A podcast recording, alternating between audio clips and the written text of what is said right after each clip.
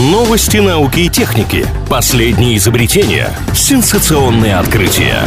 Технический перерыв на правильном радио. Чем бы ученые не тешились, лишь бы ежедневно что-нибудь создавали. Очередная порция новинок из мира науки и техники прямо сейчас.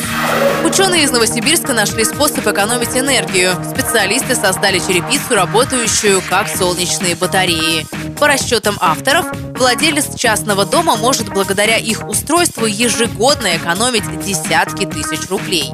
По сути, это небольшие покрытые стеклом плоские и квадратные коллекторы солнечной энергии. А идея у ученых возникла, когда один из них ремонтировал собственный дом. Японские инженеры разработали сенсор, который способен одновременно различать запахи, а также их комбинации. Похожие устройства уже существуют, но они не способны различать комбинации. Зачем это нужно?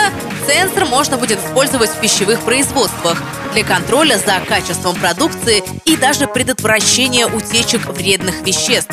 Ожидается, что приспособление поступит в продажу через два года. Меня зовут Алина Миллер, и еще больше новинок из мира высоких технологий ждут нас впереди.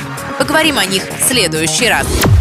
Технический перерыв на правильном радио.